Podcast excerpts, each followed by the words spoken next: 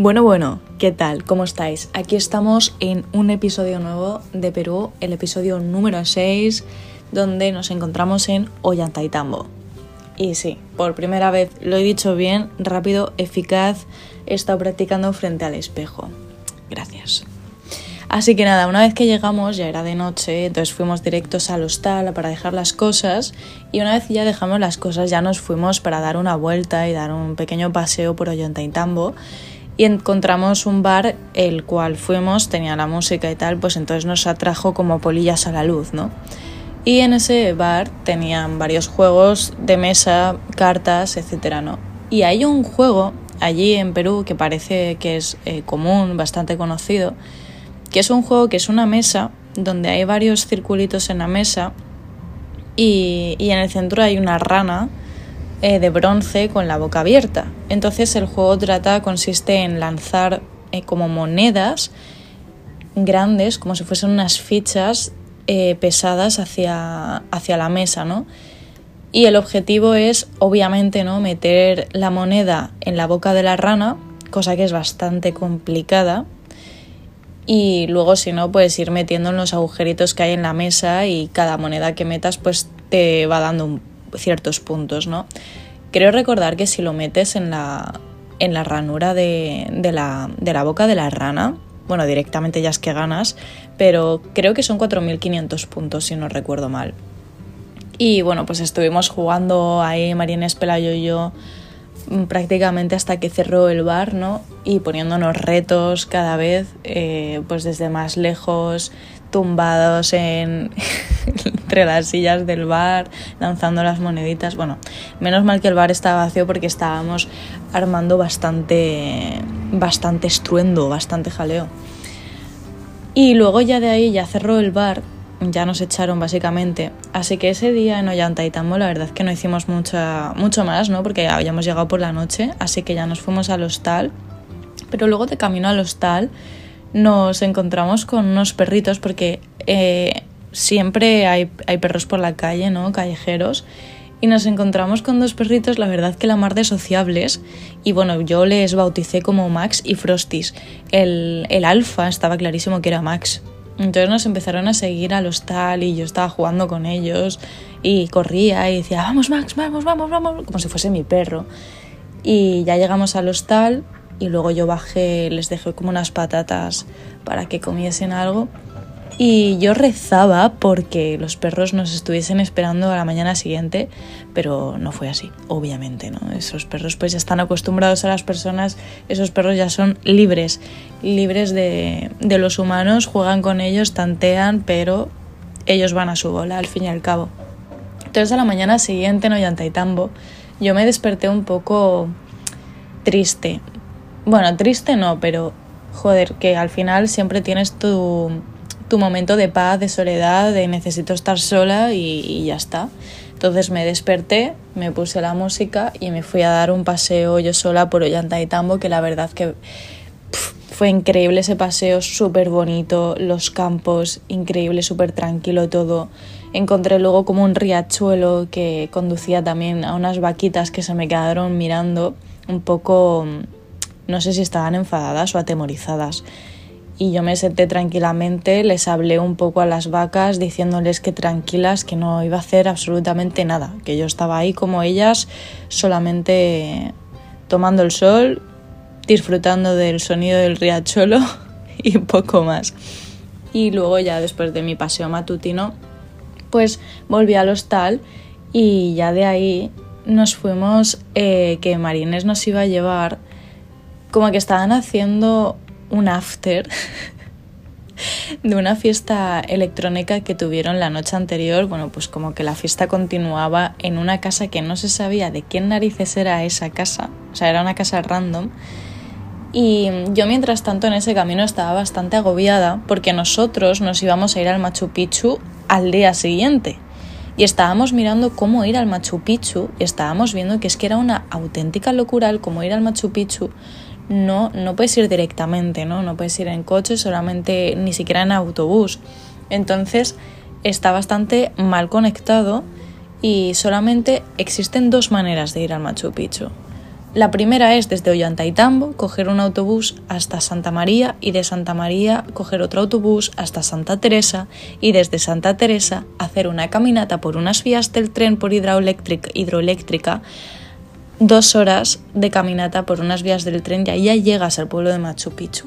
Y luego ya del pueblo de Machu Picchu te tienes que coger un bus para que te suba hasta ya ver las ruinas de Machu Picchu, ¿no? O bien puedes hacerlo andando, cosa que no recomiendo. No recomiendo, o sea, yo porque me canso muy rápido, pero yo no recomendaría hacer la subida andando, sino la bajada.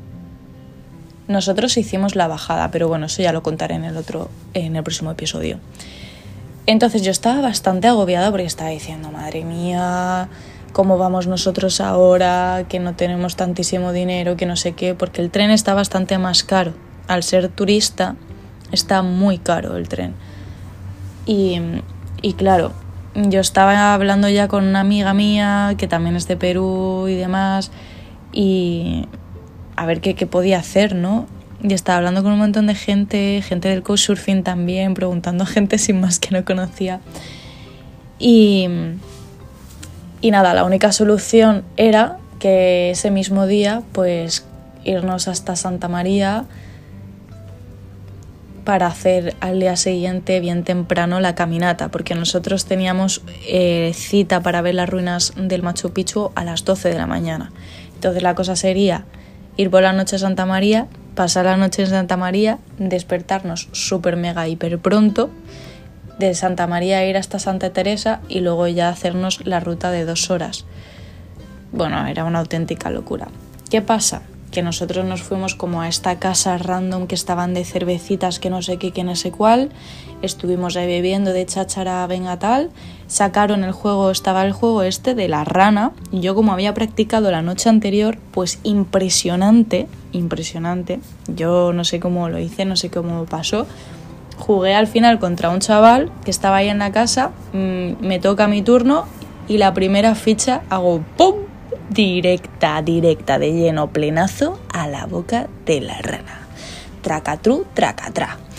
Y bueno, pues eh, nada, nos lo pasamos muy bien, pero al final luego de cháchara en cháchara, pues dijimos, me cago en la leche, ya no podemos ir a Santa María, ni a Santa Teresa, ni a, ni a, ni a San Pedro, porque ya, ya, era, ya era tarde, ya eran las 7, 8 de la tarde y los colectivos, que es así como se llaman los, digamos, no son autobuses, son como furgonetas, ¿no? Que te llevan de un punto a otro, así como un, como un Uber, como un taxi, pero no es, no es, no es ni un coche ni es un bus, es una furgoneta. Y ahí los llaman colectivos. Entonces, eh, ese colectivo cuesta 15 soles, ¿vale? Cada uno. Desde Ollantaytambo hasta Santa María son 15 soles, desde Santa María hasta Santa Teresa son otros 15 soles.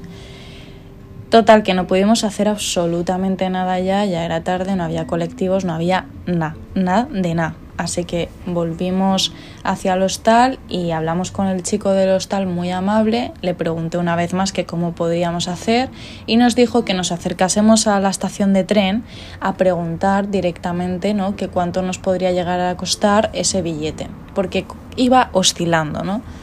Y a veces ponen descuentos y demás, pero vamos, que ya os digo yo que los descuentos son un cagado de pato.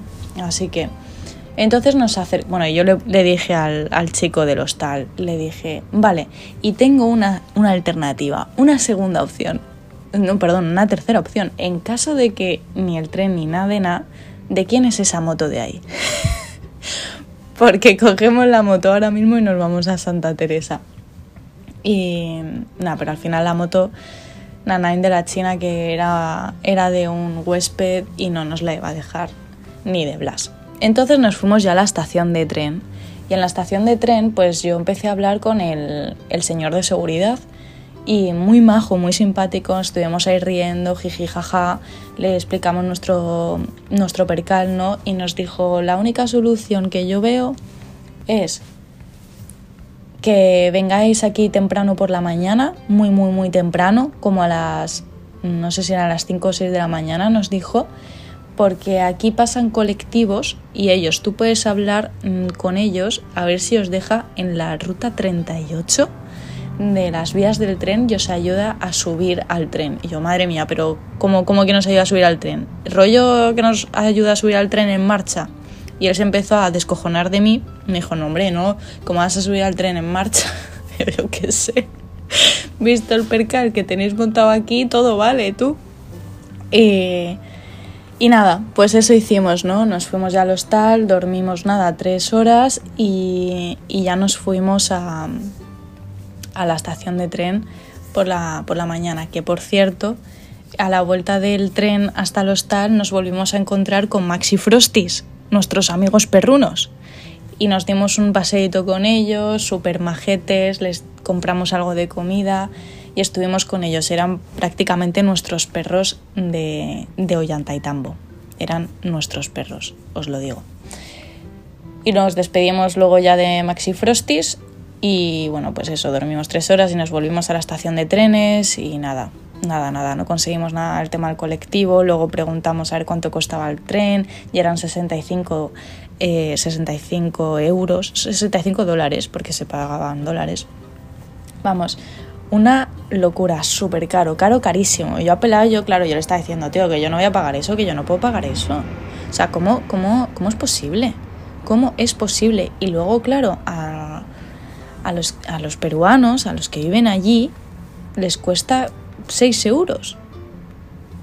Entonces es como, joder, a ver, yo entiendo que por ser turista pues me infles un poco el precio, pero un poco, un poco, por favor. ¿Cómo me lo inflas tanto?